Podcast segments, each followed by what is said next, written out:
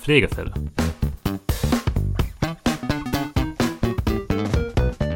Der Podcast von Korinth Deutschland mit David Hausmann und Christoph Klaas.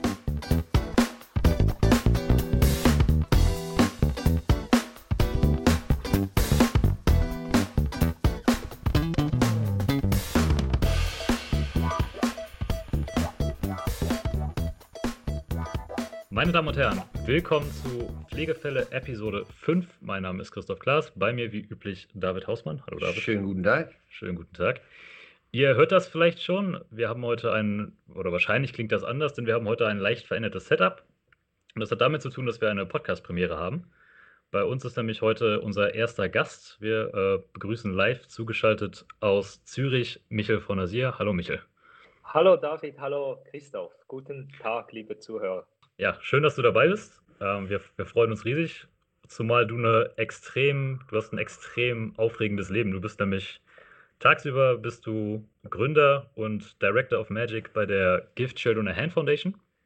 Und genau. nachts machst du als Bionic Man die Straßen Zürichs oder eigentlich der ganzen Schweiz sicher. Und also hoffe ich. Hast du eigentlich neben deinem Beruf als Gründer noch einen anderen coolen Beruf, so als Journalist oder so einen Tarnberuf? Genau, nein, danke vielmals. Nein, eigentlich diese Superheldenrolle ist ja immer auch ein bisschen mit, einer, mit einem Augenzwinkern verbunden. Und ähm, ich mache das wirklich 100 Prozent oder 120 Prozent ist es mittlerweile, muss ich sagen. Meine Work-Life-Balance ist manchmal auch nicht mehr so balanced, weil so viele Dinge um die, Ohren, um die Ohren sind zum Teil. Aber es macht extrem viel Spaß und es gibt einem so viel. Also ich bin 110 Prozent oder 120 Prozent unterwegs als Superheld mit Handicap und äh, als äh, Botschafter der Stiftung Gift Children a Hand. Wunderbar. Äh, nur, dass das nicht missverstanden wird, also das ist wörtlich gemeint. Du bist tatsächlich dann in deiner Rolle Superheld, du hast ein Superheldenkostüm und machst damit auf die äh, Belange deiner Stiftung aufmerksam. Magst du beides, sowohl die Stiftung als auch dann Bionic Man, eben kurz vorstellen? Genau, kurz vorgestellt, also die Stiftung Give Children a Hand, Give Someone a Hand, wie ihr alle wisst, ist ja jemandem helfen und wir versuchen auch physisch Hand zu bieten und zwar mit 3D-Drucker Handprothesen aus dem 3D-Drucker, die innovativ daherkommen. Also Prothesen haben ja immer so ein bisschen einen Stützstrumpf, orthopädischen Stützstrumpf-Charakter. Und wir möchten auch aufzeigen, nein, Prothesen, die können wirklich sehr innovativ daherkommen, die können leuchten, die können glitzern, die haben auch Funktionalität. Und für Kinder ist das ganz, ganz wichtig, so ab dem Alter von fünf, sechs Jahren, dass die auch cool aussieht. Und für die Kinder ist das viel mehr als eine Prothese. Wir sagen denen auch Zauberhände. Das ist für sie wie ein Protection Shield, so wie ein Schutzschild für selbst, das Selbstwertgefühl. Und letzthin hat mir eine Mutter eines Jungen geschrieben und gesagt, der Junge fühlt sich so beschützt mit dieser Zauberhand, dass er sie abends auch mit ins Bett nimmt, dass er sich auch in den Träumen damit beschützt fühlt. Und das ist eigentlich ein schönes Kompliment. Also unsere Handprothesen oder Zauberhände sind viel mehr als ein Stück Kunststoff. Das sind wirklich äh, selbst Confidence Boosters, wenn man denen so sagen will. Das ist äh, die Stiftung, die wir zusammen mit der Uni Zürich und der ETH ähm, Handprothesen fertigen. Und äh, Bionic Man oder Bionica, es gibt ja noch die weibliche Superheldin, die Romina, das, äh, das alles gender equal natürlich auch ist. Und äh, viele Mädchen, wo ich äh, in den Schulklassen gewesen bin, im Kindergarten, haben mich immer gefragt, als Bionic Man hat dann der Bionic Man keine Superheldinnenfreundin. und dann gingen wir auf die Suche und haben dann auch die Romina getroffen und so sind wir eigentlich in den Schulen unterwegs und äh, Bionica und Bionic Man sind wie die Maskottchen, wie die Galionsfiguren von der Stiftung Give Children a Hand und äh, betreiben Mobbingprävention und motivieren die Kinder, zu mehr Menschlichkeit und Respekt untereinander. Und also es geht da tatsächlich jetzt um, um Mobbingprävention Prävention, äh, bei Kindern mit Behinderung, also mit, mit fehlenden Gliedmaßen oder grundsätzlich um alles? Nein, das muss nicht zwingend äh, eine Beeinträchtigung sein, körperlich oder geistig. Das kann beispielsweise eine andere, sage ich mal, Besonderheit sein, eine Zahnlücke, äh, Abstände Ohren, eine größere Nase, was auch immer. Ich meine, Kinder sind sehr direkt und können sehr verletzend sein untereinander, was Mobbing anbelangt. Da kann man auch die falschen Nike-Sneakers tragen, ist man ein Mobbing-Opfer. Und wir versuchen eigentlich diese Besonderheit äh, der Kinder ähm, in eine Stärke zu verwandeln, dass sie eigentlich sagen, ja, ich habe eine Zahnlücke, aber das macht mich schlussendlich ja besonders und das gehört zu mir in diesem Moment. Und äh, die Vanessa Paradis kennt man vielleicht, die Sängerin, die hat ja auch eine Zahnlücke, die Französin. Ja, ja, richtig. Das ist ja ihr, ihr Markenzeichen. Und ich denke, diese Besonderheit macht uns eigentlich stark und sollte uns auch stark machen und sonst wären wir ja alles Clones. und äh, wir versuchen das den Kindern auf sehr spielerische Weise zu übermitteln mit äh, Cartoons, mit diesen Superhelden. Und wir haben das große Glück, den David Bohler mit an Bord zu haben. Das ist ein St. Galler, der lebte lange Zeit in den USA, 25, zweieinhalb Dekaden lang. Und der hat für Marvel und DC Comics gezeichnet und alle kennen die die Batmans und die Supermans und die Wonder Womans. Und wir haben gesagt, jetzt machen wir einen Superhelden mit Handicap, mit Beeinträchtigung, aber seine Beeinträchtigung ist seine Superkraft und nicht sein Defizit. Und das ist ein ganz anderer Mindset. Und die Kinder können sich dann auch mit identifizieren mit dieser Figur, weil der Bionic Man soll ein sehr nahbarer Superheld sein. Darum steht eigentlich das M auf, seinem, auf seiner Brust, das, auf dem Emblem. Das M steht nicht für Michel, wie viele Leute denken. Das steht eigentlich für Menschheit oder für Mankind. Ah. Weil der Bionic Man soll ein sehr menschlicher Superheld sein, auf, Eigenhö auf Augenhöhe, besonders für die Menschen und ganz besonders für die Kinder. Ja, ja, das, äh, genau, das dachte ich nämlich, dass das für M steht. Ich habe das auf seiner Webseite übrigens gesehen. Also für, für alle Zuhörer auf der Website ist so, dass die, ähm, da, da stehen richtige Comics und die sehen, ähm, jetzt, jetzt wo du das sagst, dass hier ähm, der, ähm, der, der Zeichner da am Werk war, äh, ich habe es mir angeguckt und ich muss sagen, es, also es sieht richtig, wie, wie so früher genau die, die Superhelden, äh, die, die, die Superman-Comics, also die ich genau. damals bei meiner Oma schon gelesen habe, die, äh, also sieht richtig, Jahr. ja, vor 50, gefühlt 50 Jahren, ja. Ähm, sieht richtig professionell aus. Äh.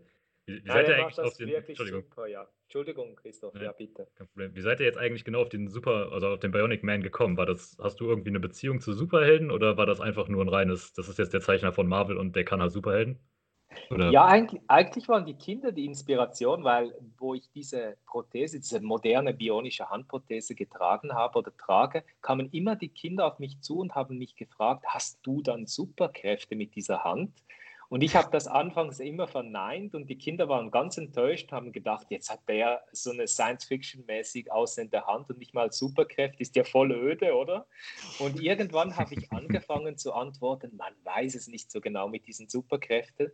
Und sie sind ganz euphorisch zur Mutter, zum Vater oder zur Lehrerin gerannt und gesagt, wenn ich groß bin, will ich auch so eine Zauberhand haben. Und hier können wir glauben, wenn man 520 Mal gefragt wird, hast du Superkräfte, irgendwann glaubt man es auch, oder? Ja, ja, ja, genau. Und, und dann ging ich zum David und habe gesagt, hey, lass uns das mal starten. Und zuerst war es eigentlich mehr Spaß an der Freude und wir haben zwei, drei Episoden gemacht und dann kamen immer mehr, mehr, mehr zusammen. Irgendwann waren es dann 20, 30, dann kamen Buchs, äh, Bücher, Comicbücher raus. Jetzt sind wir an einem Trickfilm, dass das auch in, in Motion kommt, das Ganze. Und das ist ein Riesenprivileg und ich bin sehr, sehr dankbar zu dürfen. Und letztens hat mich eine Journalistin gefragt, ja, aber vorne Sie, brauchen Sie Publicity? Dann habe ich gesagt, ja, ich brauche Publicity für die Sache, nicht für mich. Und ich habe auch keine Profilierungsneurose und renne mit einem Superheldenkostüm rum, sondern es geht wirklich um die Sache. Und ich glaube, die Leute spüren das auch, dass es um Enthinderung geht, um äh, Sensibilisierungsarbeit, den Kindern zu helfen und ihr Selbstwertgefühl zu stärken. Merkt man, ja, auf der Website. Das Gefühl kriegt man. Ja, auf jeden Fall. Ja. Du hast das jetzt gerade schon so zwei, dreimal angesprochen, aber die Leute, die dich nicht kennen, wissen das wahrscheinlich nicht. Magst du gerade erklären, warum dir das persönlich so wichtig ist, das Thema? Ja, weil ich natürlich in meinem Leben, ich wurde ohne rechte Hand geboren. Ich meine, ich hatte sehr eine behütende, behütete und, und, und schöne Kindheit. Ich habe auch einen jüngeren, zweihändigen Bruder. Und wir sind äh, genau gleich erzogen worden mit der genau gleichen Liebe und mit der genau gleichen Strenge von unseren Eltern. Die haben nie einen Unterschied gemacht. Und das war sehr, sehr wichtig zu dieser Zeit. Also ich meine, Menschen mit einem fehlenden Bein in einem Rollstuhl oder was auch immer, ich meine, das sind Menschen Teil dieser Gemeinschaft und das sind ja nicht keine Außerirdischen, oder? Und äh, ich glaube, man sollte Menschen eigentlich auch nicht sonderlich anders behandeln äh, sondern einfach genau wie normale Mitmenschen. Und das war wichtig, aber es war trotzdem nicht nur alles Sunshine and Rainbow. Natürlich, klar, es ist jetzt nicht ein, ein, eine schwere Behinderung, aber eine sehr sichtbare, eine sehr visuelle Behinderung, keine Hand zu haben. oder nur eine Hand zu haben. Besonders im, im Freibad, im Sommer war es nicht so angenehm. Und besonders als Teenager hat man sowieso immer das Gefühl, alle starren da drauf. Vielleicht starrt auch niemand drauf, aber man hat immer dieses Gefühl. Und ich weiß noch, irgendwann so mit 10, 12, wo dann die Mädchen wichtiger wurden als die Legos, oder? Wo man das erste Rendezvous Mit 10 soll das passieren? Bei mir war das so mit 17. Ja, genau, vielleicht war es auch 12 rum, so 12 rum, genau. Und äh, ich sah ein Mädchen besonders gern vom Nachbardorf, Julia heißt sie. Und ähm, Sie wusste nicht, dass ich keine rechte Hand hatte, weil ich es immer versteckt habe, unter der Jacke oder in der Hosentasche oder was auch immer. Und ich war vor dem ersten Date so extrem nervös, konnte kaum schlafen und habe gedacht, wie sage ich der Julia, dass sie nicht gleich erschreckt und, und davon rennt und sagt, er hat ja keine Hand. Und äh, ich hatte dann irgendwann die Idee, ich bastle mir eine Gipshand und sage, ich sei umgefallen, gestürzt beim Skateboardfahren und äh, habe mir die Hand gebrochen. Das kam natürlich wunderbar an, oder? Mit einem gewissen Mitleid, oh du Armer, jetzt hast du die Hand gebrochen und bist trotzdem äh, ans Date gekommen, habe ich gesagt, selbstverständlich, Julia, so viel bist du mir wert. Aber irgendwann musste die Katze aus, aus dem Sack. Ich meine, da kann man dann natürlich nicht drei, drei Monate das so vorspielen, es würde ein bisschen suspekt werden. Und dann habe ich nach drei Tagen, habe ich ihr gesagt, schau Julia, ich bin gar nicht gestürzt und habe auch die Hand nicht gebrochen rechts, sondern ich habe keine rechte Hand. Und sie hat so toll reagiert, sie hat gesagt, Michelle, mir ist es eigentlich egal, ob du drei Augen hast oder eine Hand. Ich habe dich gerne, wie du bist. Und das war ganz, ganz wichtig in diesem vorpubertierenden Moment, Schön, ja. wo man sowieso sein Plätzchen noch in der Welt sucht und ich glaube, ein Handicap nicht so gelegen kommt. Und ich hatte natürlich auch Kontakte mit Mobbing. Ich bin ein leidenschaftlicher Basketballer beispielsweise. Ich bin großer NBA-Fan und äh, da wollte ich unbedingt in, im Club spielen, im Basketballclub. Und dann wurde mir gesagt, ich bekam nicht mal die Chance, da irgendwo mitzutrainieren, sondern man sagte mir, wir sind nicht der Paralympics. Und das war natürlich schon sehr schmerzhaft, so als äh, 15-, 16-jähriger Teenager.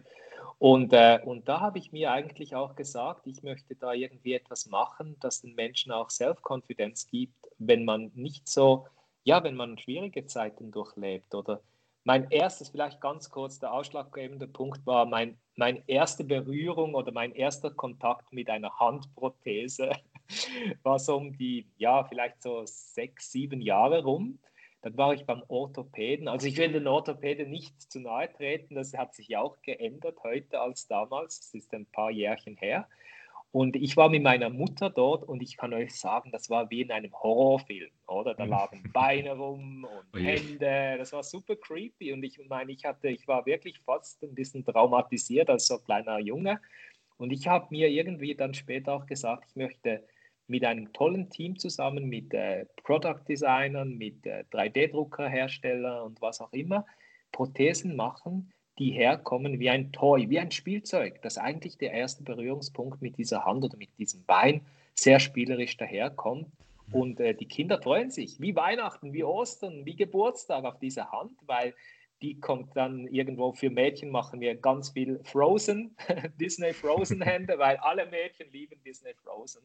Und ja. für Jungs machen wir viel Fußball oder, oder Hockey oder ähm, Autos, Rennautos und, und Superheldenprothesen. Ironman haben wir auch gemacht. Dass sich die Kinder freuen auf diese Hand und nicht irgendwo, oh, jetzt muss ich irgendwo so in eine verstaubte, in ein verstaubtes Zimmer und da kriege ich so ein Stützstumpf-Prothesen-Charakter-Ding und das ist voll creepy und so, sondern dass wir eigentlich mehr Peter Pan Magic einbringen in Hände als Captain Hook.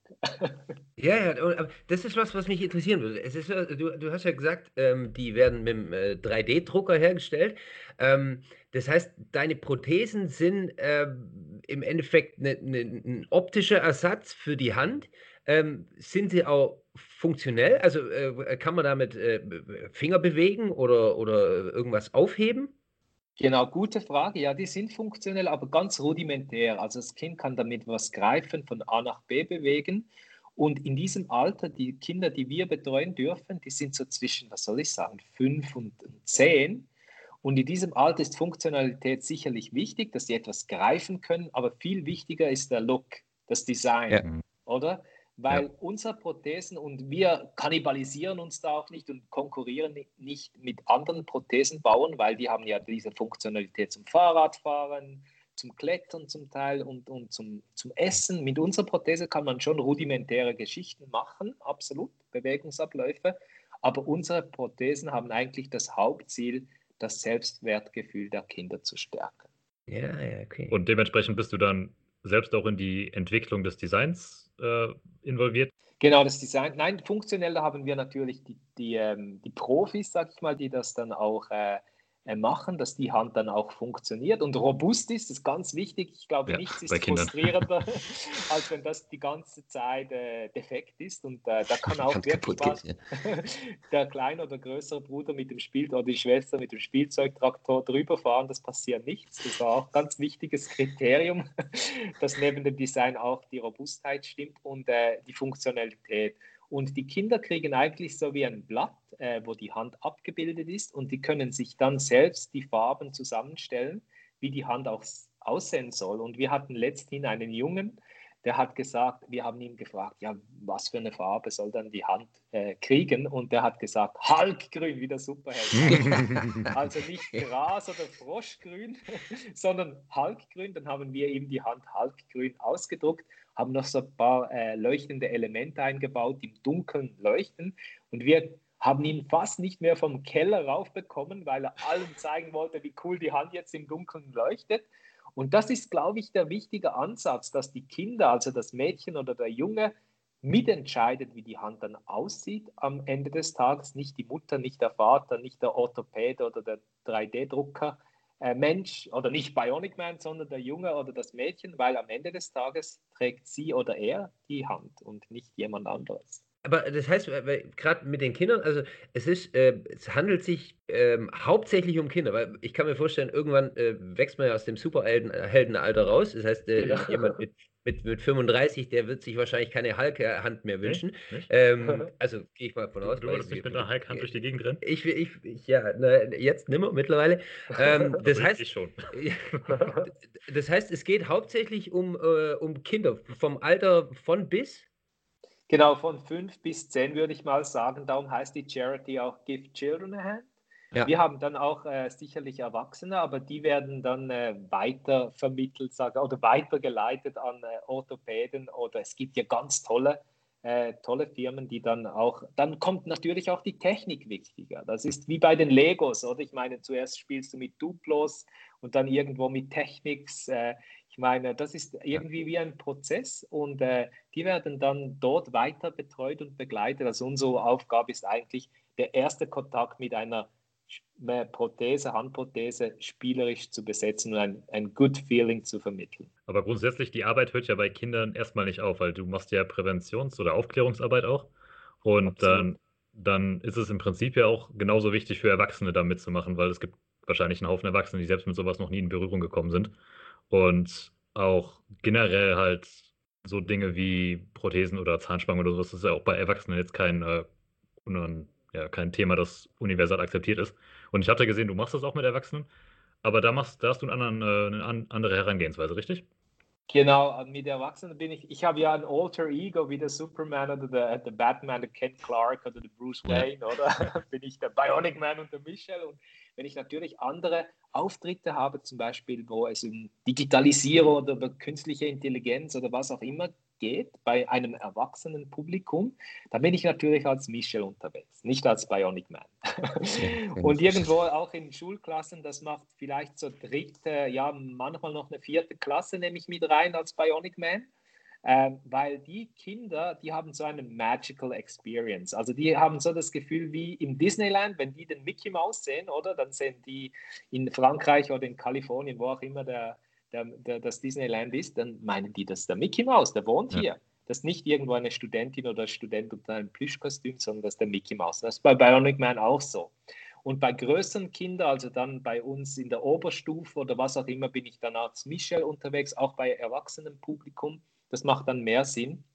Und dann sind auch die Themen ein bisschen anders. Dann geht es mehr um Bionik, also bionische Handprothesen, um MedTech, um diese, um diese Dinge. Und, äh, aber Bionic Man wird natürlich immer, immer gefragt. Also die Kinder sind natürlich dann auch immer ganz aufgedreht und die fragen natürlich auch immer. Ich probiere die auch äh, mit einzubeziehen und frage immer auch, was sind dann eure Superkräfte? Letztens hat ein Mädchen gesagt, seine Superkraft sei Essen. Also ist Essen auch eine Superkraft? Die, das ist meine. Glaube ich dir sofort. Ja. und ich war so baff, ich habe letztens auch einem Kind gefragt, wenn ihr einen Wunsch, also in einer, in einer Schulklasse, in einer ersten Klasse, wenn ihr einen Wunsch Superkraft hättet, was würdet ihr euch wünschen? Da kommt natürlich immer Fliegen, kommt äh, Unsichtbarkeit, ähm, alle Superkräfte haben, kam auch schon, ganz clever, oder? Ja, super. Und dann war letztens in einer Schulklasse, also es war noch vor Corona, letztens in einer Schulklasse, war ein Junge, zu hinterst ist er gesessen, ganz schüchtern, ganz ein bisschen äh, verschupft. Er sah ein bisschen aus wie, kennt ihr Simpson, äh, der, der Tingle Tangle Bob? Ja, natürlich. natürlich. Ja. Mit, mit, mit, er sah ein bisschen so aus. Und er hat sich ganz schüchtern gemeldet und gesagt, wenn ich mir eine Superkraft wünschen dürfte oder könnte, wünschte ich mir die von Bionic Man eine Schwäche in eine Stärke zu verwandeln. Und ich sage euch, ich war so baff.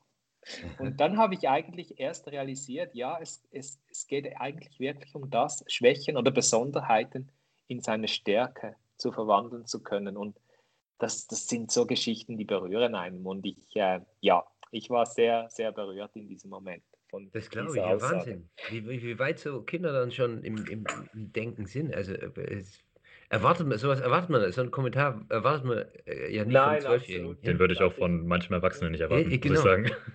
Nein, die waren noch viel jünger, die waren Kindergarten, das waren noch viel, die waren noch viel Boah. weiter unter zwölf, genau. Und du, du hast das gerade schon ein bisschen die Reaktion der Kinder angesprochen. Ich gehe mal davon aus, klar, wenn du selbst zum Beispiel, wenn dir ein Arm fehlt, dann bist du natürlich immer super happy über so eine Prothese, aber das Problem sind ja in der Regel die Kinder, die halt keine Behinderung haben, die dann die, die Vorurteile ausüben. Wie reagieren die denn auf sowas? Ja, genau, das war noch ein, eine, eine lustige, schnell eine lustige Anekdote von äh, Warner Bros. Vor äh, Anfang Jahr hat uns Warner Bros. angeschrieben, also wirklich Warner Bros. USA, und äh, gefragt, ob sie das Copyright kaufen können von äh, Bionica. Es gibt ja noch den Dr. Mobbing. Der Dr. Mobbing bei Bionic Man ist so wie der Joker bei Batman. Oder? Yeah.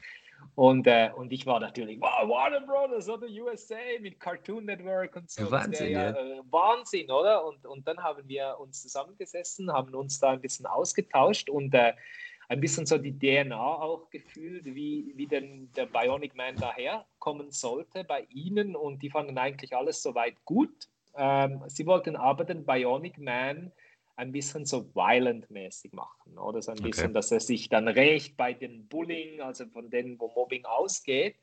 Und dem David und dem David und mir war es immer sehr, sehr wichtig, dass es ganz absolut gewaltfrei ist, dass alle Personen im Cartoon, die gibt es auch in echt, das ist auch noch äh, wichtig, also alle Kinder, alle Jugendlichen, die im Cartoon vorkommen, das sind nicht fiktive Charaktere, sondern die gibt's, das sind reale Mitmenschen. Und wir haben dann lange Rede, kurzer Sinn. Wir haben dann nach 50 Seiten Legal Compliance Prospekten durchgeackert, haben wir gesagt, nein, wir möchten Bionic Man nicht violent-mäßig machen. Für uns ist es wirklich super wichtig, dass der absolut gewaltfrei daherkommt. Und äh, klar, meine Freundinnen haben gesagt, ja, you are insane. Ich meine, das Warner Brothers, stell dir vor. Aber ich muss sagen, nein, ich möchte an dem festhalten. Und äh, von denen, wo Bullying auskommt, die muss man nicht so vendetta-mäßig dann äh, bestrafen oder was auch immer, sondern ja. es gibt auch immer einen friedlichen Konsens und, und irgendwo eine Kommunikation. Und das war uns sehr, sehr wichtig, dass man auch von den Verursachter, von dem, von dem Aggressor, sage ich jetzt mal äh, in Anführungs- und Schlusszeichen, irgendwo den Dialog sucht und die Kommunikation und das Miteinander und nicht äh, das Gegeneinander, finde ich. Das ist ein spannender Punkt. Also ich kann ich auf das auf, grundsätzlich zum, zur Warner Bros. und sowas könnte ich sehr viel sagen. Äh, vielleicht die, die schlauere Entscheidung, nicht zu Warner Bros. zu gehen, wenn es äh, Marvel gewesen wäre. Hm? Aber bevor die noch so. zu Disney, genau, weil ja. Marvel gehört ja Disney. Aber nein, aber diesen Kontakt haben wir natürlich auch äh, durch David, weil David kennt die ganzen Studios dort, sonst hätten wir ja niemals irgendwo hätten, wären die auf uns aufmerksam gekommen und hätten uns da angefragt. Also ich will Warner Bros. nicht zu nahe treten, die machen einen super Job. Aber ich muss sagen, ich will dann nicht irgendwo der 758. Superheld sein, der Violent-mäßig unterwegs ist. Ja. Da gibt es schon genügend von. Ja, ja. Und seid ihr, seid ihr jetzt für, also gerade für so Kinder, ja, du, du hast gesagt, es, ist, es geht vor allem um die Akzeptanz für, mit, mit einer, einer Prothese und natürlich auch ähm, wahrscheinlich der Behinderung. Äh, werden, werden so Kinder in der Schweiz äh, grundsätzlich äh, vom Psychologen begleitet oder, oder ist sowas, überlässt man sowas komplett der, der Lehrkraft, äh, den Eltern oder, oder, oder euch dann? Das ist eine gute Frage. Vielleicht auch die Frage, wie ist das in Deutschland? Also ich denke, ich bin kein Experte, ich bin auch kein Pädagoge, kein Lehrperson von dem her. Ich bin eigentlich, äh, es ist alles super spielerisch, also bei, bei uns. Und wir haben dann auch äh, Fachleute, die dann, klar, wenn es dann, ich meine, da kann man Cybermobbing, das geht ja bis zu Suizid, das ist ja ganz schlimm, oder? Ich meine, ja. das ist grausam. Und dann gibt es dann wirklich Fachspezialisten, Psychologen, äh, was auch immer, die dann einspringen und das Ganze supporten, begleiten, die Kinder, die Eltern natürlich auch. Aber der Bionic Man, der kommt meistens so ähm, Donnerstagnachmittag in die Schulklasse. Die Kinder haben dann die Comics schon gelesen mit den, ähm, mit den Lehrern zusammen und das erfolgt dann auf sehr spielerische Art. Also es ist eigentlich eine Synergie zwischen diesen Fachspezialisten, wo ich mir nie anmaßen würde zu sagen, ich hätte da irgendwo Fachwissen und ich habe ja das nicht studiert. Ja. Das ist einfach aus eigener Erfahrung. Aber ich glaube, das ist noch eine ganz spannende Synergie und Kombination dieses Gemeinsame. Genau. Wie ist es dann in Deutschland? Gibt es da sicherlich auch Fachpersonal, sag ich mal, oder? Äh, gibt natürlich, also Fachpersonal gibt es äh, auf jeden Fall, was, äh, was, was sowas äh, vor allem äh, jetzt äh, Richtung Psychologie angeht. Wie das jetzt getragen wird von, von eventuell Krankenkasse oder Kostenübernahme, wie das da ist, oder ob sowas in, in, einem, in einem Standardverfahren ähm, okay. passiert, wenn jetzt jemand ohne Gliedmaßen geboren wird, das weiß ich nicht, ehrlich gesagt. Ähm, von daher meine Frage ist, ob, ob sowas in der Schweiz äh, gebräuchlich ist, dass, dass jemand äh, von einem Psychologen äh, begleitet wird. Es ist ja so, also die Akzeptanz mit so einer, äh, mit so einer Prothese ist ja ähm, das eine. Das heißt, wenn man eine Prothese anhat, dann wirkt man ja normal. Also die, die Hand, die, ähm, ja, die, die, ja, die, die verdeckt eigentlich die, ähm, sagen wir mal, Behinderung. David, wenn es keine Hulk-Hand ist oder Mickey Maus-Hand, dann sieht es schon nicht normal aus. Ja, gut. Ja, das ist richtig. ja, ja, das ist richtig.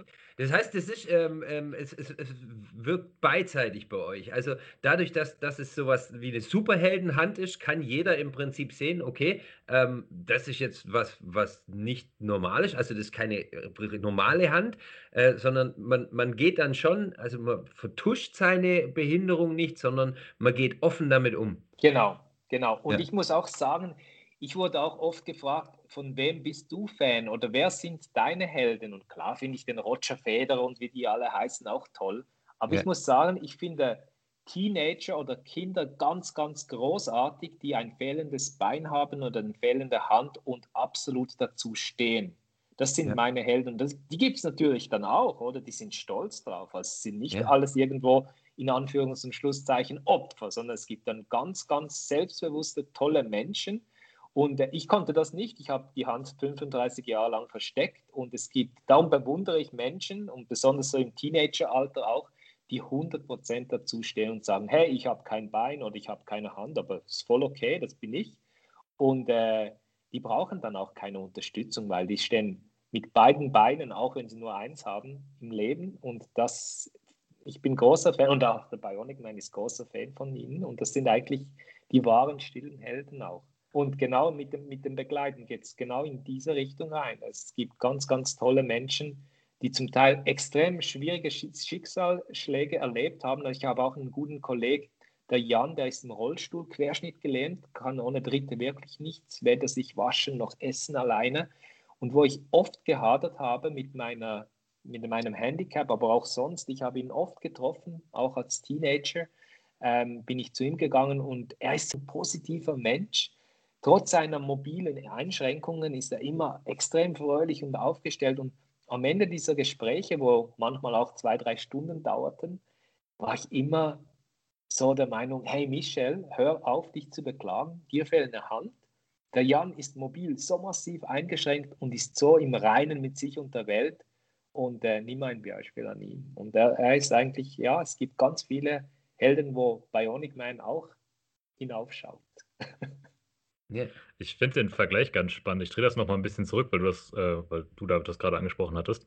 Ähm, jetzt, ich meine, wir beide sind jetzt nicht mehr in der Schule in Deutschland, also unsere Erfahrung ist da ein bisschen äh, veraltet im Zweifel. Aber ich weiß, dass zum Beispiel bei mir damals in der Schule, die hat sich extrem viel auch gegen Mobbing eingesetzt.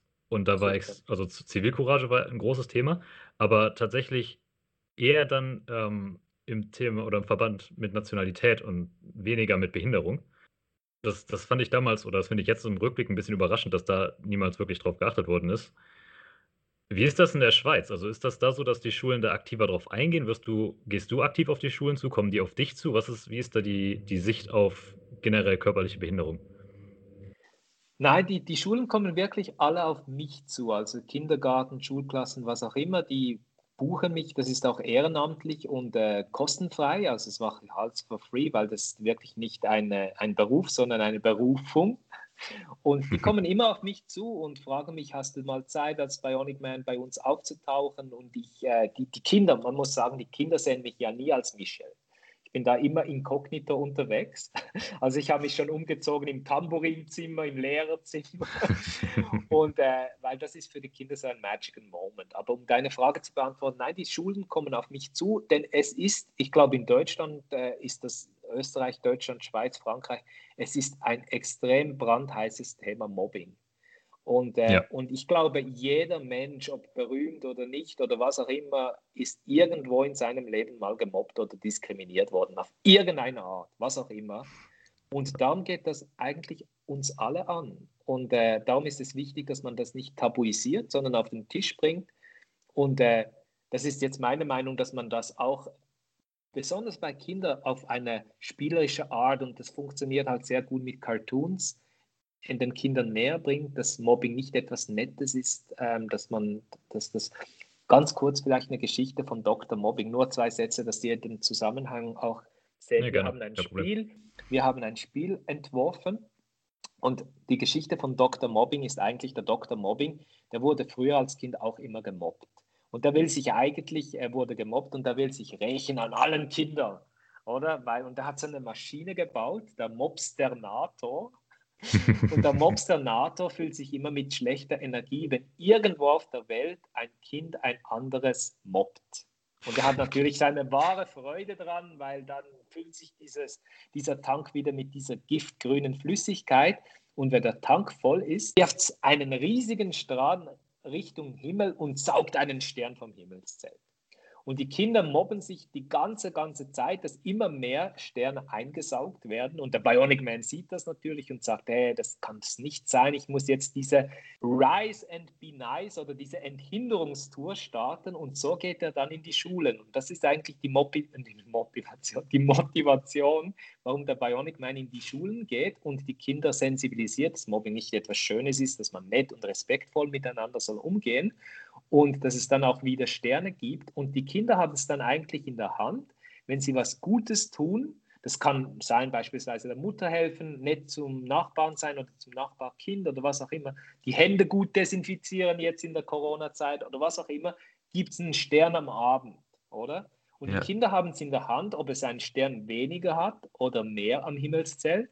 Und die Kinder sind dann, wir haben so ein Spiel entwickelt, also die Lehrerin, eine Lehrerin hat so ein Spiel entwickelt, sie hat so ein ein ähm, Blatt Papier genommen, ein dunkelblaues Blatt, hat ein paar Sterne ausgeschnitten, hat den Bionic Man äh, in die Mitte gepappt und hat gesagt, ihr könnt jetzt diese Sterne euch verdienen. So earn the star, oder? Mhm. Und die Kinder waren wie verwandelt, als sie die Geschichte gehört haben und gesagt, hey, wir können, wenn wir was Gutes tun, gibt es einen Stern. Und am Abend können wir, und die Sterne leuchten dann auch, und die Sterne können wir dann am Abend mit der Mutter und dem Vater anschauen und äh, bei zehn Sternen gibt es dann eine Sternschnuppe und da kann man sich was wünschen. Es ist so ein Belohnungssystem, ja. oder? Und die Kinder, als sie die Geschichte gehört haben und die, äh, das Spiel der Lehrerin gesehen haben, die haben gleich angefangen, die Wandtafel zu putzen, das Pult aufzuräumen. Nein, die waren so wie verwandelt. Und ich glaube, das ist irgendwo so dieser Change of Mind. Die Kinder waren und ich denke, mit, bei Kindern muss man nicht mit erhobenem Zeigefinger und ihr müsst euch inkludieren und nett sein zueinander, sondern das muss spielerisch geschehen. Und die haben dann jeden Abend mit den Eltern, schauen sich den Sternenhimmel an auf diesem Magnetboard oder auf diesem Magnetpapier und äh, die leuchten und stellen es dann ganz stolz wie eine Trophäe bei sich auf den Nachttisch und die Sterne leuchten und funkeln da, daher und die Kinder sind dann wirklich motiviert, tagsdurch gut zu sein zueinander. Die gamifizierte Mobbingprävention quasi. Genau, Klingt extrem das, interessant. Das, das, Spiel heißt Rise and Be Nice. Rise also and be steh, nice. Steh auf und sei nett. Das gibt es auch schon zu kaufen oder wie, wo wir sind kriegt man das hin? Dran, wir, wir, sind jetzt dran, weil wir haben, es ist wie beim Comic. Zuerst haben wir so zwei, drei äh, Prototypen gedruckt, auch aus dem 3D-Drucker notabene kamen die. Und irgendwo ist das Ding jetzt, also in der Schweiz ist das wirklich explodiert, weil alle Schulen wollen so ein Spiel haben für die Kinder, aber auch die Eltern für zu Hause. Und ich habe mich letztens selbst ertappt, als ich war spazieren draußen und hatte ein Kaugummipapierchen. Und ich sage euch wirklich, zu 99 Prozent werfe ich es wirklich in den Mülleimer. Aber manchmal aus Bequemlichkeit oder ich will mich da nicht outen, kann es manchmal vorkommen, dass man es halt schnell auf die Straße wirft, oder? Und dann habe ich gesagt, nein, auch wenn der Mülleimer noch einen halben Kilometer oder 800 Meter oder was auch immer entfernt ist, ich behalte dieses Papierchen in der Hosentasche und werfe es dann in den Mülleimer, wenn einer kommt, weil I want to earn my star. Und bei mir hat es auch, und ich bin 42, oder? Yeah. Und bei mir hat es auch funktioniert. Also es ist nicht unbedingt nur ein Kinderspiel, denn ich meine, ich würde jetzt behaupten, 99 Prozent von allen Menschen finden Sternenhimmel wirklich etwas Schönes, oder? Und es ist halt viel cooler, wenn da Sterne drauf funkeln äh, in der Nacht, als irgendwo ein, ein, ein leeres Blatt Papier oder ein leeres Magnetboard. Und was eben toll ist, die Eltern können selbst entscheiden, sind es dann 15, 20 oder 5 oder, oder 30 Sterne, wo es eine Sternschnuppe gibt. Und mit dieser Sternschnuppe können sich die Kinder dann etwas wünschen, was auch immer das ist. Ich glaube, meine Mutter hätte das Spiel damals geliebt. So für, jedes, für, jedes, Mal Tisch abräumen gibt es einen Stern.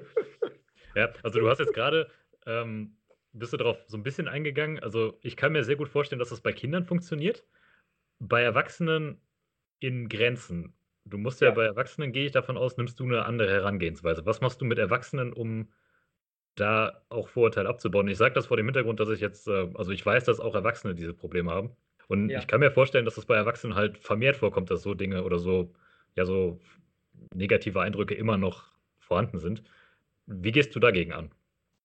Gute Frage, ja. Ich denke mir, bei, bei mir ist es wirklich so, also ich kann nur für mich sprechen, äh, bei mir war es so, dass ich, wie gesagt, das Handicap dreieinhalb Dekaden versteckt habe. Mhm. Und äh, eigentlich durch, durch, diese Geschichte, dass ich, äh, ich mich jetzt öffnen konnte, also ein bisschen wie Phönix aus der Asche, oder?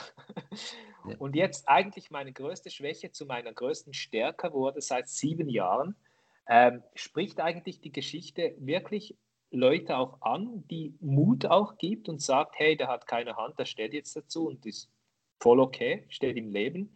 Ich habe eine Zahnspange oder was auch immer. Das, ich denke, das ist dann nicht mehr der Bionic Man. Ob schon, ich bin überrascht, manchmal auch die älteren Leute oder zum Teil auch äh, erwachsene Menschen, die sich auch identifizieren können mit diesen Comicfiguren. Aber bei mir war es dann eigentlich für Erwachsene ist es mehr die Geschichte von Michel, würde ich jetzt mal sagen.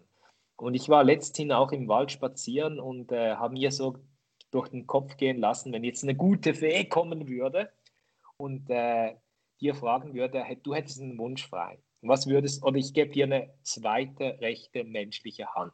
Und ich glaube, ich hätte mir niemals was Sämtliches gewünscht, zu Weihnachten, zu Osten, zu Geburtstag, als eine rechte menschliche Hand zu haben. Mhm. Muss ich jetzt sagen, ich bin an einem Punkt angelangt, wo ich sage, nein, ist voll okay. Ich habe eine Hand und äh, ja, was ich mir so sehnlich gewünscht hätte, jahrelang oder jahrzehntelang, möchte ich jetzt gar nicht mehr. Denn das macht mich schlussendlich aus. Ich bin nicht besser oder schlechter als andere, aber das ist der Michel, der hat keine rechte Hand. Sonst kann ich auch den Bionic Man nicht mehr sein, oder? Nein, Spaß beiseite. Und ich glaube, die Motivation darin liegt eigentlich dran, dass man sieht, hey, oder wie mich der Jan motiviert hat. Der Jan im Rollstuhl, wo, wo ich gesagt habe, wow, der ist so positiv und der hat so ein schweres Schicksal zu tragen, denke ich, motiviert vielleicht jemand, der ein, ein ja, wie soll ich sagen, ein etwas mit, mit weniger zu kämpfen hat, ob es jetzt eine Zahnspange ist, wo ja auch äh, auf eine, wenn man die Sichtweise auch darauf ändert, kann es ja auch etwas Positives mit sich bringen. Ähm, wo man sagt, der Michel, dem fehlt die rechte Hand, ist eigentlich schlimmer, denn der hat das für sein Leben lang nicht mehr. Die Zahnspange geht vielleicht irgendwann weg, vielleicht bleibt sie auch, aber verdeckter. Wo man sieht, es gibt anderen Menschen, die haben es eigentlich wie bei mir der Jan, aber die sind voll positiv und das gibt, mhm. glaube ich, auch Mut und das enthindert auch. Und äh, ja, und ich glaube, es ist nicht nur ein Karma-Boosting, sondern es ist wirklich äh, ein Miteinander, dass man einander hilft. Und am Ende des Tages äh, ist es eine Win-Win-Situation für alle. Ja, das glaube ich. Äh, Gibt es da äh, von äh, Zahlen, wie viele, ähm, also ich meine, Zahnspange ist jetzt was, was, was ja, das, das wollte ich auch öfters vorkommt. Falsch, das, sorry, falls ich da eingrätsche, das wollte ich jetzt nicht irgendwie gleichstellen, falls das rübergekommen ist, nur als, als nein, Beispiel nein, davon, dass, nicht. Nein, aber es geht ja. Nicht. Ich genau. hatte auch eine Zahnspange notabene mit 15. Und ich ja. fand es auch, nicht so, auch nicht so cool. Ja, das kann ich mir vorstellen. Es geht ja dann äh, ums, ums Psychologische dann. Ähm, ja. Wie von den, von den Gliedmaßen her, weil ihr macht ja äh, Prothesen, wie du gesagt hast, aus dem, äh, aus dem 3D-Drucker. Ähm, ich muss ehrlich sagen, ich habe in meinem Umfeld kenne ich niemanden, also ich kenne niemanden persönlich. Ich habe Leute schon gesehen, die keine Hand hatten oder den ja. Fuß gefehlt hat. Aber in meinem persönlichen Umfeld habe ich jetzt niemanden, den ich anweisen könnte oder namentlich nennen könnte, der ja. äh, dem, dem, Gliedmaßen fehlen. Ähm, wie, wie breit ist dein Publikum äh, in der Schweiz? Also in der Schweiz sind circa so um die 200 Kinder wo es sind. In Deutschland kann man eigentlich sagen mal zehn, oder? Deutschland ist zehnmal größer, würde ich mal sagen, von der Bevölkerung. Klar, das kann man jetzt nicht eins zu eins übernehmen, aber in der Schweiz sind so 200 Kinder rum, genau. Ich, ich habe da tatsächlich Zahlen zu, zumindest für Deutschland. Es gibt, okay. das ist Stand 2019, also in Deutschland gibt es jemanden, dem Gliedmaße fehlt, der zählt in Deutschland als schwerbehindert. Davon gibt es in Deutschland aktuell etwa 8 Millionen, also das ist schon eine ah, okay. interessante Zahl. Das sind alle Schwerbehinderte, ja. Also 10 Prozent ja, ja. der Deutschen sind tatsächlich, haben einen Behinderungsgrad von 50 Prozent oder mehr.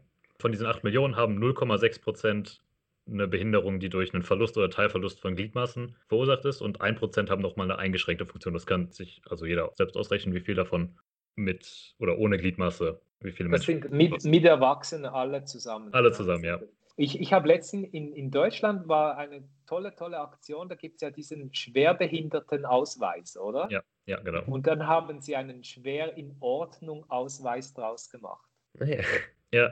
Und das fand ich eigentlich sehr erfrischend, weil, ähm, ja, genau, äh, ich, ich, am Ende des Tages, wir sind alles Menschen, ob wir eine Beeinträchtigung haben, körperlich, geistig, was auch immer. Ich war anfangs ja in einer Ausstellung von geistig beeinträchtigten Menschen, die hatten so ein Kunstprogramm.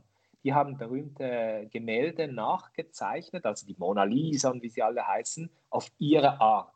Und es war so erfrischend und so horizonterweiternd, wie sie das Ganze sehen oder, oder wie sie Dinge priorisieren in ihrem Leben. Und das hat mir irgendwie die Augen auch wieder geöffnet und irgendwo ja den Horizont ein bisschen weiter gemacht, wie diese Menschen das Leben auch ansehen.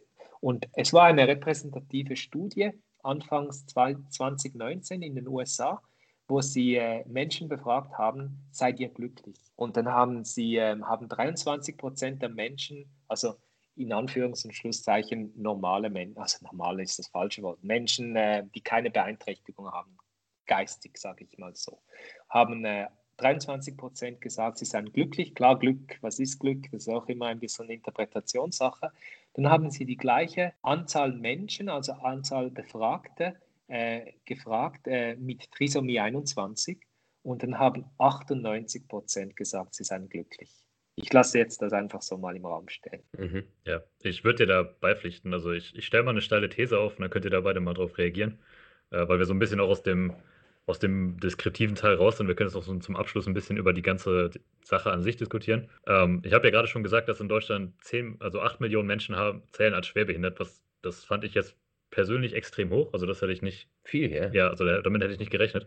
Und dann ist mir aber aufgefallen, die Zahl der Schwerbehinderten ist extrem korrelativ mit dem Alter. Also je älter die Personengruppe wird, desto mehr Schwerbehinderte gibt es. Das geht so weit, dass in Deutschland zumindest 50 äh, Prozent der Menschen über 56, nee, 65, Entschuldigung, sind schwerbehindert. Also fünf, die, die Hälfte davon. Und das okay. ist, glaube ich, insofern überraschend, dass man eben eine Behinderung halt nicht immer sieht. Eine Behinderung kann ja auch sein, du hast äh, eine schwere Krankheit durchlebt und hast dann jetzt Nachfolgen davon. Ja, ja.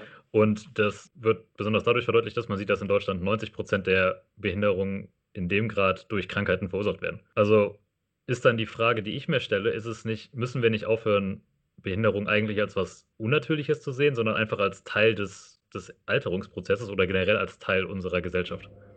Und dann wäre das genauso die Idee, dass man sagt, äh, Behinderung hat eigentlich überhaupt keinen Effekt auf dich, das stellt dich nicht schlechter an sich, sondern es ist halt nur eine Veränderung, wie jeder von uns irgendwie anders ist. Ja, ich will, will David du Nee, erzähl, erzähl du, bin ich mich gespannt. Also ich denke mir, es ist wie ein Blumenstrauß. Ich denke, wir sind alle irgendwo einzigartig und besonders. Wir sind alle besonders gleich. Das ist mal wichtig. Wir sind alle gleich und wir sind Schöner alle Satz. besonders. Und mhm. äh, ich denke, wir sind wie ein Blumenstrauß. Es wäre ja ein bisschen langweilig, auch wenn es schöne Blumen sind, aber wir alle Blumen genau gleich aussehen. Ich glaube, das macht uns auch aus. Und mit oder ohne Behinderung, ich glaube, wir sollten auch diese Sichtweise und besonders bei Kindern sollte das ganz normal sein äh, und irgendwie nicht irgendwie, oh, das ist äh, die Anna ohne Bein, sondern das ist einfach für die Kinder die Anna. Mhm. Und die hat halt jetzt ein Bein und das ist voll okay. Also ja, klar, jeder wünscht sich zwei Beine, absolut. Ich will da niemandem zu nahe treten. Aber das Bewusstsein, dass man Menschen, wo irgendwo nicht in das Schema XY passen, was auch immer das ist, ist das bereichert unsere Gesellschaft und ist nicht irgendwo fremd, sollte nicht fremd oder, oder abstoßend sein, sondern einladend und äh, neue Chancen und Möglichkeiten eröffnen, wie die Menschen mit geistiger äh, Beeinträchtigung, wo irgendwo mich so inspiriert haben auf eine gewisse, auf eine andere Ebene, wo ich irgendwo nie gedacht habe, hey, das ist ja auch voll wichtig im Leben. Und ich glaube auch mit dieser ganzen Corona-Geschichte, wo uns alle betrifft, wirklich alle, behindert oder nicht, ähm, denke ich mir, ich habe letztens einen guten Spruch gelesen von einer jungen Frau, die hat gesagt, die Mutter Erde hat den Menschen gesagt, so geht mal wieder aufs Zimmer und überlegt, was ihr mir antut. Ich denke mir mal eine Auszeit nehmen, mal wieder zu äh, überlegen, es muss immer alles schneller und effizienter und optimiert werden, aber am Ende des Tages ist es genau das, wo unsere Welt eigentlich äh, ausmacht oder unsere, auch die Menschen ausmacht. Es muss nicht alles eine perfekte Version sein, sondern irgendwo das Imperfekte macht eigentlich den Menschen erst zum Menschen. Das ist schwierig äh, in, in, der, in der heutigen Zeit, gerade wenn man sich so ähm, äh, Influencer zum Beispiel auf Instagram anguckt und ähm, es, es, ist ja alles in, in, oder, oder, überhaupt die sozialen Medien, ähm, man probiert oder oft wird probiert, ein Bild von einem, ein Idealbild von einem selbst zu kreieren auf so einem, äh, auf so einem Account, also das Leben in, in, in einer gewissen Weise darzustellen, dass alles in Ordnung ist, also dass alles ja. passt. Und ähm, was ich jetzt zu der Statistik von dir, Chris, äh, was, mir, was mir gleich eingefallen ist, weil du gesagt hast, über 65 Prozent sind über, über 50 Prozent. Über 50 Prozent sind über 65. Ähm, meine Frau ist äh, schwanger momentan und wir haben, ähm, da gibt es ja Untersuchungen. Also es gibt, wenn man zum Gynäkologen geht oder zum ähm, ja, zu wem auch immer, der den Ultraschall macht. Ähm, es gibt verschiedene Untersuchungen, die man machen kann. Äh, es gibt Untersuchungen, die von der Krankenkasse gezahlt werden und äh, Untersuchungen, die man selber machen kann. Ähm, uns wurde die Frage gestellt, was äh, auf bestimmte Gendefekte oder, oder, oder körperliche Beeinträchtigungen, ähm, ob wir da ähm, Auskunft wollen und ob wir da das natürlich selber bezahlen möchten. Und dann haben wir uns die Frage gestellt, was wäre denn die Konsequenz, wenn wir das wissen würden? Ja. Das heißt, was wäre für uns die Konsequenz, wenn wir wissen würden, ähm, das ungeborene äh, Kind im Bauch, dem fehlt eine Hand? Ja. Ähm, für uns war jetzt ganz klar, Abtreibung kommt nicht in Frage, außer es ist jetzt was, ja, was nicht lebensfähig ist dann letztendlich. Äh, also es gibt ja, es gibt ja auch Abweichungen, die dann ähm, übers erste Lebensjahr oder so nicht hinausgehen. Aber ähm, ich könnte mir vorstellen, wenn, wenn du jetzt sagst, ja, 50 Prozent, über 50 Prozent sind über der 65-Jährigen, dass das äh, vor 55 Jahren oder vor 65 Jahren waren die Ultraschallmittel äh, noch begrenzter wie heute und man hat sowas äh, in einem frühen Stadion gar nicht gesehen. Wäre meine Frage jetzt, kann es sein, dass Leute ähm, daraufhin, auf, auf, aufgrund einer, einer, Behinderung, die sichtbar ist, ähm, sich für eine Absch Abtreibung entschließen?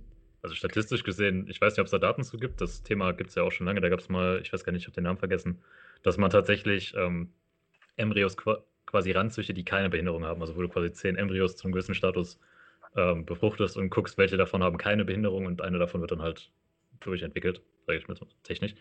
Ähm, aber die oder das, das Ding ist ja, dass wirklich angeborene Behinderung ist die absolute Minderheit. Also das sind wenige Prozente, die wirklich mit der Behinderung geboren werden. Okay. Und der Großteil entsteht halt durch Krankheiten. Also Krebs zum Beispiel ist oft eine Krankheit, die wirklich eine schwere Behinderung nach sich zieht. Oder es können auch ganz harmlose Dinge sein. Also meine Oma zum Beispiel hat künstliche Hüftgelenke. Auch das hat schon einen Behinderungsgrad mit sich gezogen und das zählt da alles mit rein. Ja. Also da ist Behinderung eigentlich, glaube ich, auch viel verbreiteter, als wir das einnehmen. Das müssen nicht immer die Leute sein, denen man das offensichtlich ansieht, sondern ja, viel im Alter ist halt wirklich der Körper macht halt irgendwann schlapp und dann zieht das halt sowas nach sich. Ja, ja. Nein, also ähm, erstmal herzliche Gratulation noch, David, gell? Ja, danke. ich habe letztens auch eine, eine, eine Mutter hat, hat mir gesagt, das hat mir, das hat mich auch sehr berührt. Man sagt ja immer, ja, wird es ein Junge oder ein Mädchen und dann sagt man, Hauptsache es ist gesund, oder? Ja. Und sie hat gesagt, eigentlich sollte man sagen, Hauptsache weil was ist gesund, oder? Das ist auch immer so, ja. wie definiert man das? Und sie hat gesagt, man sollte eigentlich sagen, Hauptsache, es wird geliebt, das Kind. Und ich fand ja. das sehr schön. Ja, das, das ist, ist richtig, ja. Äh, die Definition ist noch, fand ich noch interessant. Das weiß ich noch aus meiner Ausbildung. Es gibt einen Unterschied zwischen Abweichung und äh, äh Krankheit. Also mhm. ähm, du bist ja jetzt nicht krank, weil du jetzt ohne, äh, also es ist ja keine Krankheit ohne ähm, ein bestimmtes äh, Körperteil, ja, ja. Körperteil geboren zu werden. Ähm, und es, es wäre dann eine Abweichung wahrscheinlich, oder? Ja, ich denke auch, wie man das auch immer da. Ich glaube, da gibt es so viele Definitionen, ja. wie es Menschen auf der Erde gibt. Ja. Nein, aber ich fand den Satz super, dass man sagen soll, eigentlich nicht Hauptsache es ist gesund, sondern Hauptsache es wird von der Mutter und vom Vater geliebt. Und ich glaube, das ist das absolut Wichtigste. Ja, das ist ein schöner Schlusspunkt. Ich hätte vielleicht noch eine abschließende Frage. Bitte, ja. Weil, also ich, du hattest gerade gesagt, du kennst, du kennst niemanden aus deinem Bekanntenkreis, der irgendwie dem eine Hand fehlt zum Beispiel. Bei mir war das so, also ich hatte jemanden in direkt der Nachbarschaft, dem, dem eine Hand gefehlt hat durch einen Unfall. Ich meine, das ist ja, wenn man so eine Behinderung offensichtlich sieht, dann ist man wahrscheinlich als Mensch auch erstmal neugierig. Aber mhm. es gibt, man ist, es ist wahrscheinlich sehr einfach, da falsch drauf zu reagieren. Also gerade vielleicht als Kind, dann äh, möchte man da vielleicht mehr darüber wissen, wie ist das eigentlich? Wie würdest du sagen, oder wie würdest du einem Kind oder auch einem Erwachsenen empfehlen, wenn man da Interesse oder wenn man sowas sieht und neugierig darüber ist, wie reagiert man da am besten drauf, ohne die Person, die jetzt mit der Behinderung leben muss, da zu verletzen? Das ist schwierig zu sagen. Ich glaube, das ist wirklich jede Person wieder anders. Ganz kurz ein Beispiel, wenn ich einkaufen gehe im Supermarkt, kommt es vielleicht von 20 Mal, zweimal vor, dass mir der Verkäufer oder die Verkäuferin an der Kasse sagt, kann ich Ihnen helfen beim Einpacken? Ja. weil sie sieht, ich habe keine rechte Hand und äh, meistens äh, sage ich nein, danke, aber ich finde das sehr aufmerksam und sehr hilfsbereit. Außer ich bin ein bisschen müde, dann sage ich ja, bitteschön. Nein, und ich habe einen Kollegen, der ist äh, vor drei Jahren hat er seine rechte Hand, auch seine, also seinen rechten Arm durch einen Tumor amputieren müssen. Klar, hat noch Phantomschmerzen, ganz schlimm. Und äh, er findet die genau gleiche Situation sehr diskriminierend ja. und sehr entwürdigend und von oben herab. Und ich glaube, es ist nicht mal die Behinderung per se, sondern die Tagesform, der, die, das Naturell, der Charakter des Menschen. Und ich denke mir, fragen darf man immer, oder ob man Hilfe anbieten darf oder kann. Und ich meine, die meisten Leute meinen es ja auch wirklich gut. Das ist ja nicht, ich kann jetzt das besser mit zwei Händen und dem will ich jetzt zeigen, oder? Sondern es ist wirklich eine Hilfe, die anerboten wird. Klar, ich habe jetzt auch äh, den Jan wo ich habe einen, einen Kollegen im Rollstuhl, der sagt, die Menschen meinen es auch gut, wenn ich am Straßenrand stehe, schieben sie mich über die Straße. Ich will eigentlich gar nicht gehen über die Straße, aber sie meinen es so gut, oder? Nein, aber ich denke, um die Frage zu beantworten, fragen darf man immer. Ich finde es halt schade, wenn dein, das, das vis-à-vis, das Gegenüber dann ein bisschen brüsk sagt, nein, ich will nicht, was erlauben Sie sich, ich kann das selbst und so. Weil die Menschen, die dann gefragt haben, sind dann wie ein gebranntes Kind ein bisschen. Und die haben dann extrem Respekt vor einem anderen Menschen mit Beeinträchtigung, wo dann wirklich die Hilfe auch benötigt, sagen sich die, ja, nein, den will ich gar nicht fragen, der springt mir gleich an die Gurgeln, oder? Ja. Und ich denke, Fragen, wenn es nett gemeint ist, also es ist immer so ein bisschen c'est le ton qui fait la musique, wie sagt man, äh, wie, wie, wie es rüberkommt auch. Ob es ernst gemeint ist, hilfsbereit gemeint ist. Und ich denke, mit Fragen ist sicherlich nichts verkehrt. Klar, wenn du irgendwo der 25. bist, in fünf Minuten da fragt, wird es auch mal, glaube ich, für den Menschen, der Hilfe bekommen ja. möchte, auch ein bisschen. Aber ich glaube, Chris, fragen darf man immer. Wunderbar. Das kann ich mir vorstellen. Also, weil du jetzt hier schon Richtung Schluss drängst, ich habe, ähm, ich, was mich noch interessieren würde, ähm, und dann wäre gleich die Einleitung zum nächsten Punkt. Ähm, du bist ja, also im, im richtigen Leben würde ich jetzt mal als These aufstellen, eher so vom, vom finanziellen Status her wahrscheinlich eher der Clark Kent und nicht so der Bruce Wayne. Der, genau. der dann, äh, genau, das genau. heißt, ähm, du, äh, das wäre die nächste Frage zur Finanzierung. Ähm, äh, du, du zahlst es ja nicht aus eigener Tasche, das heißt, du, äh, äh, weil du keine Milliarden auf dem Konto hast. Wie, wie finanzierst du dich? Äh, Vielleicht kannst du da was drüber erzählen. Die, die Stiftung meinst du? Die Stift, also die Stiftung, ja. Ne. Gut, gute Frage. Ja, ich habe das große Glück, eine Sponsorin zu haben, wo mir die Lebenskosten bezahlt, also das Essen und das Wohnen. Klar, ich kann auch nicht im Supermarkt mit Superkräften bezahlen oder noch nicht. Und somit habe ich eigentlich die Selbstkosten sind gedeckt. Also leben kann ich mit Essen kaufen und wohnen, das ist alles super und gedeckt. Und äh, wenn ich irgendwo Kleider kaufen möchte oder in den Urlaub fahren, wenn man das dann wieder kann irgendwann, ähm, habe ich halt viele Vorträge über MedTech und Digitalisierung von großen Konzernen und da habe ich natürlich ein Honorar, mit dem kann ich das kaufen. Schulbesuche, Kinderspitäler, was auch immer, ist alles for free. Dann gibt es manchmal die Gemeinden oder die Schule, die sagen, nein, wir möchten die Stiftung unterstützen, wir geben dir 100 Euro oder was auch immer. Und da kann ich wirklich mit gutem Gewissen sagen, dann gehen auch 100 Euro in die Stiftung. Also da ja. gehen nicht noch 50 äh, Prozent oder 80 Prozent äh, für Adminkosten drauf, sondern gehen wirklich 100 Prozent rein. Und das ist ein Riesenprivileg. Also ich bin eigentlich so dankbar, dass ich das so ausüben oder ausführen darf. Also wenn jemand etwas stiften oder stiften, spenden möchte, dann kann ich wirklich sagen, da geht 100 Prozent in die Stiftung. Dann machen wir wieder Cartoons draus, wo wir den Kindern auch viel verschenken. Sticker, Glitzersticker, alle Kinder lieben Glitzer, wo wir dann auch wieder verschenken. Und natürlich Handprothesen machen wir auch draus, ja. genau. Okay, wie, wie, wie könnte jetzt, also unsere, wir haben ja jetzt ein paar Zuhörer, das heißt, wenn, wenn, wenn so ein Zuhörer das, das, äh, das, die, die äh, Geschichte interessant fand, was auf mich auf jeden Fall zutrifft, äh, und der würde dich gerne unterstützen, wie, wie wird man sowas technisch hinkriegen? Genau, es gibt eine Webpage, die heißt, die heißt www givechildrenahand.com. Also give, give, give someone a, give children a hand, genau.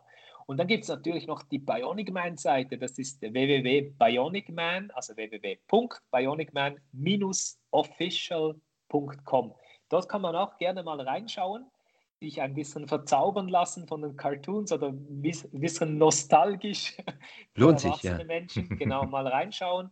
Und äh, auch bei der Gift Children a Hand Seite gibt es dann auch einen Spenden-Button, wo man via Twint, via Banküberweisung, was auch immer spenden kann. Und äh, herzlichen Dank im Namen der Kinder. Und du bist aber auch nur in der Schweiz aktiv oder auch in Deutschland? Also stell, stell dir jetzt vor, eine deutsche Schule hört das hier und sagt, hey, das ist eine super coole Idee. Äh, könnte man dich auch in Deutschland buchen oder sagst du, da ist absolut, zu weit weg? Absolut, äh, Bionic Man ist nicht ein Schweizer Superheld, sondern ein Kosmopolit. oh, oh. Genau, ich bin also auch, wir hatten auch schon Auftritt in Deutschland und Österreich. Jetzt ist es momentan ein bisschen schwierig ja, halt, äh, mit, mit dem Reisen und so.